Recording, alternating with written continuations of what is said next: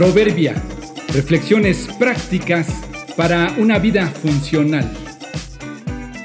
Episodio 457. Tira esa cochinada. Los pretextos suelen ser trampas para justificar nuestras faltas. Un pretexto es una causa, razón o argumento que se da para justificarse, especialmente un error o una falta o para demostrar que alguien no es culpable o responsable de algo. Desde niños aprendemos a encontrar y usar pretextos y conforme pasa el tiempo nos vamos haciendo expertos en emplearlos. Cualquier cosa está bien con tal de no parecer como incumplido o irresponsable.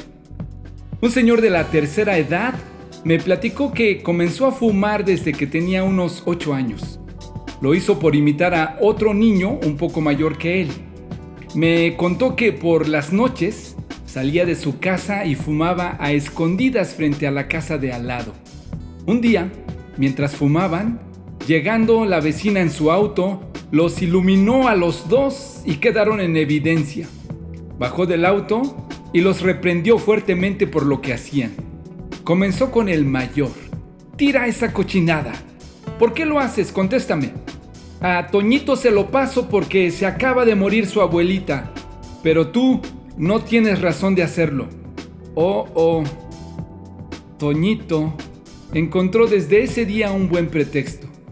Dice que nunca lo había pensado, pero desde ahí siguió fumando. Y cada vez que lo regañaban o lo cuestionaban, siempre se defendía diciendo, es que se murió mi abuelita. Si hay necesidad de usar un pretexto, lo que hacemos no es honesto. Nos estamos justificando y esto siempre tendrá consecuencias negativas.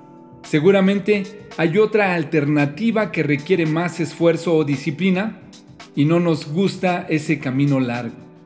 Escucha con atención y podrás completar los pretextos. Tengo mal carácter porque no encuentro trabajo porque tomo demasiado alcohol porque dejé de estudiar porque no hago ejercicio porque no como saludable porque no soy cariñoso porque me cuesta trabajo relacionarme porque hablo mucho porque todas las frases anteriores podrían completarse con el pretexto es que se murió mi abuelita pero tú y yo sabemos que es una divertida justificación. Alumbremos nuestros pretextos. Mejor vamos por el camino largo de la admisión y la responsabilidad personal. El que es negligente en su trabajo confraterniza con el que es destructivo. Proverbios 18:9